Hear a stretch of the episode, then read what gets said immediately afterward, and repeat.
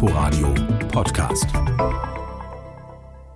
Dicht beieinander stehen die beiden Flügel, an denen Martha Agerich und Daniel Barenboim genau in der Mitte des Saals Platz nehmen.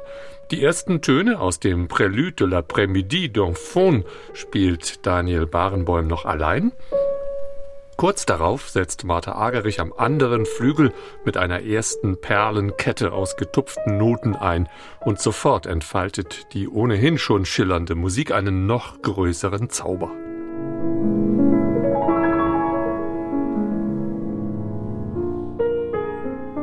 Dem einmaligen Tastenanschlag dieser gerade 80 Jahre alt gewordenen Ikone des Klavierspiels kann sich niemand entziehen. Bei Debussys En Blanc et Noir schlagen die beiden seit der Kindheit befreundeten Pianisten dann deutlich dunklere Klänge an. Kein Wunder, denn diese Suite in drei Sätzen wurde 1915 im Angesicht des Ersten Weltkriegs komponiert.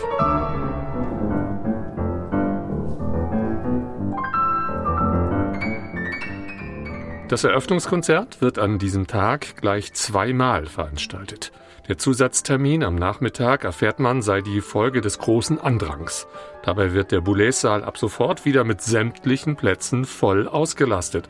Und als erstes Berliner Haus hat man hier auch die Maskenpflicht am Platz abgeschafft.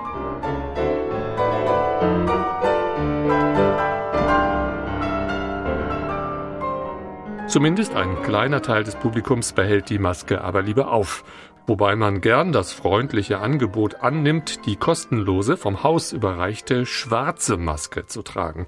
Aus optischen Gründen, wie es heißt, denn überall sind Kameras aufgestellt, die das Konzertereignis im Bild festhalten, und in Schwarz sieht man einfach besser aus.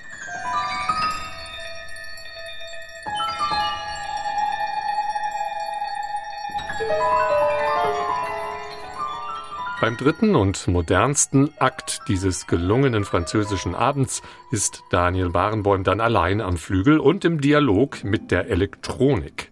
Das wohl präparierte Klavier heißt das Auftragswerk des französischen Komponisten Philippe Manoury, der bei dieser Uraufführung selbst Klangregie führt und den mehrkanaligen Raumklang im Oval des Saals verteilt. Vom Klavier aus spielt Daniel Barenboim mit den elektronischen Sounds eine faszinierende Interaktion mit 30 Minuten Spieldauer leider etwas zu lang geraten.